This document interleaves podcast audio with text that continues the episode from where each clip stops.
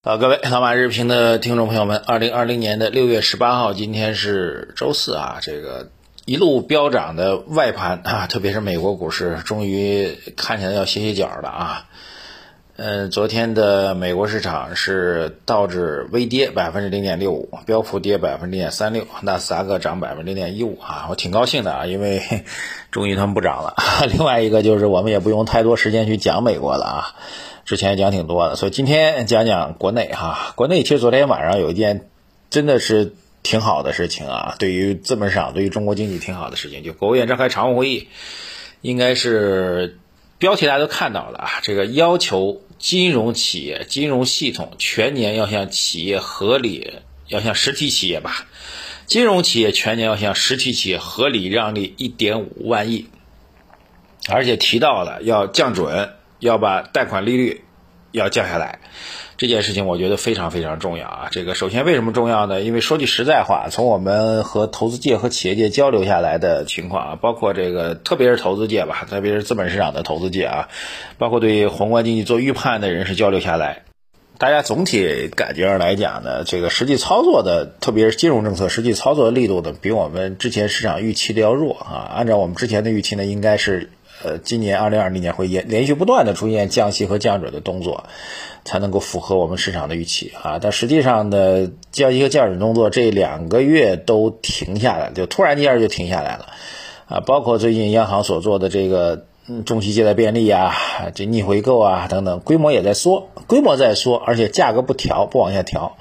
和我们在年初的时候预期的这种状况，或者新冠肺炎疫情比较严重的情况预期的状况，还是有明显的一个落差的。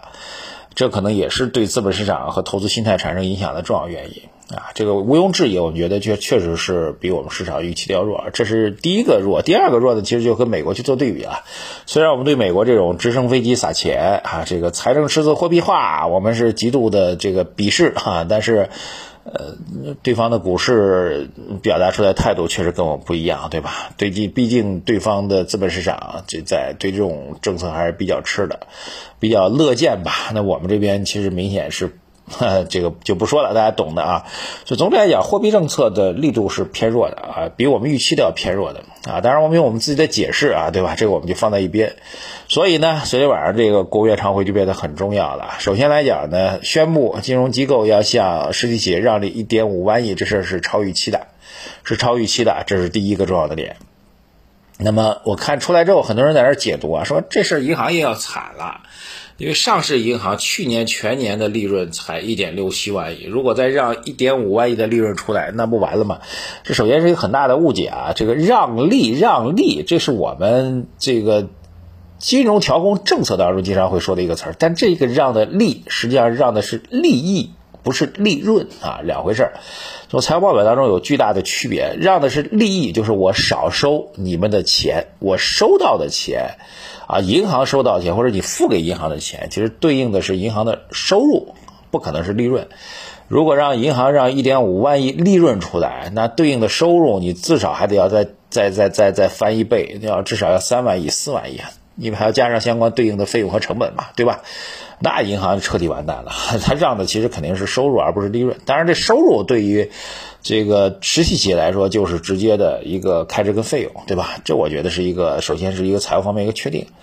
呃，基本原基本原理呢，就是银行啊，这个少赚点，让实体企业多赚点，实体企业多赚点呢，实体企业就可以去多干活，多干活呢可以产生连锁的效应哈，能够去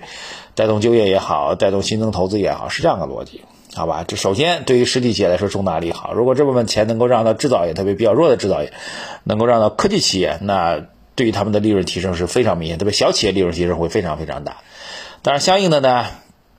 毋庸置疑啊，这个银行体系整体的收入减少一点五万亿的话，那对于整个银行的今年的利润状况会产生比较大影响影响啊。那上市银行减个几千亿的利润，那肯定还是确定的。所以，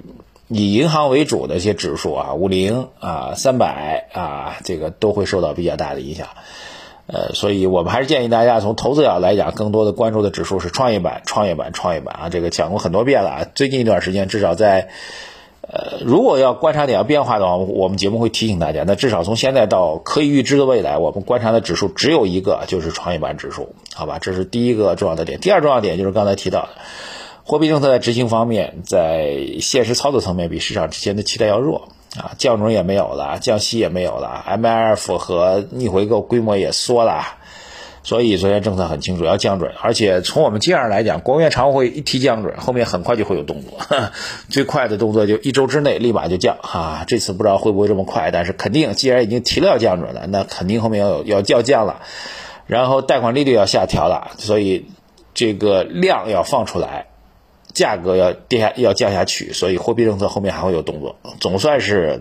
逐渐的回到了市场预期的一个逻辑和轨道当中来，这对于资本市场构成一个实质性利好。包括前一段时间来到债券都开始大跌了，债券大跌意味什么呢？意味着社会的收益率在，呃，基础收益率在上升了，就是不仅没有降，反而开始升了。这个我觉得，就算我们是在放水养鱼，是在慢慢的采取一个比较。温柔的一个调控政策和逻辑，但这种出现的市场都已经出现逆向的一个价格变化、利率价格变化的话，我觉得还是非常不妥当的。总之，昨天的这次常会应该是近近一段时间当中来啊，其实从四月底的政治局会议到现在为止，我觉得最重要的一次这个中央政策的一个表达，就是未来还是要采取相对比较积极的、比较宽松的、比较给力的这个调控政策，来帮助经济复苏，对资本市场构成实质性利好啊，这是一个非常重要的利好。看看今天盘面的表达吧，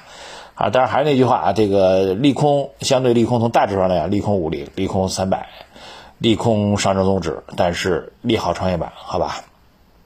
第一大块，第二大块这两天有个比较有意思的公司，这公司我之前其实确实研究比较少啊，就是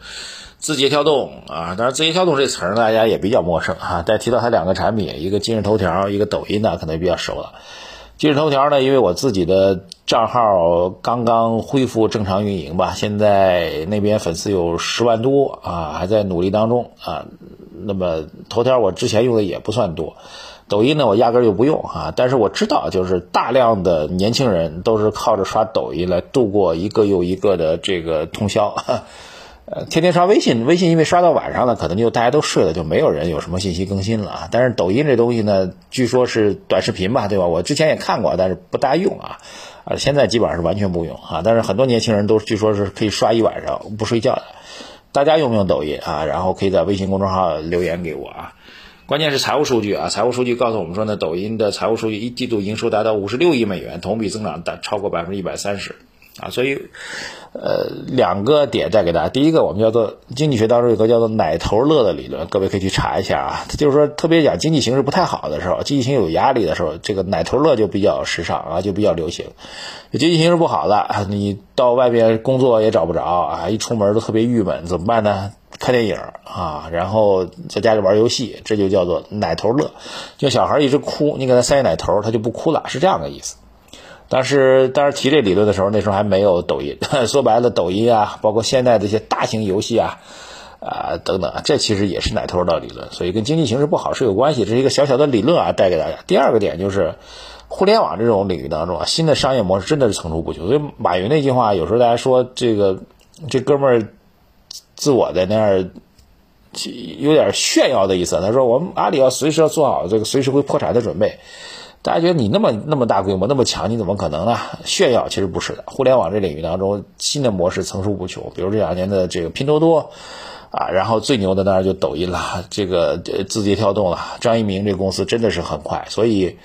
呃，腾讯、阿里这些公司，我其实完全能够理解，他们内心深处一直是有极度的恐慌感。下一个颠覆颠颠覆微信的人，我觉得随时都可能产生。但是颠覆微信的人一定不是这种即时通讯工具的模式，一定是有重大的一个变革的模式。我不知道，比如说用抖音的人已经足够多了，然后从抖音这种基础上，再派生出一种人际交流的一种模式或者商业的一种工具，有没有可能呢？其实完全有可能的啊！虽然我不用哈，但是如果真的派生出那样的工具，大家都在用的话，那我就被逼就要去用啊，那可能就会颠覆微信了。当然这是我们一个假想，所以互联网领域就是这样一种。商业模式不断变化，社会交流模式不断变化，新的公司、新的巨头公司、巨无霸公司一夜之间就可能腾空而起的这样一个世界吧。好，当然也因为这样的世界，让我们对于科技创新、对于商业模式创新充满了期待。还是那句话，我们依然是看好科技创新，看好商业模式创新，看好中国的未来。好，这个近期资本市场其实创业板已经是开始跌创新高了，特别创业板的五零指数、创业板蓝筹指数跌创新高，这才是我们最重要的投资的方向。好，谢谢大家，微信公众号财经网红漫，各位留言、点赞、转发，再见。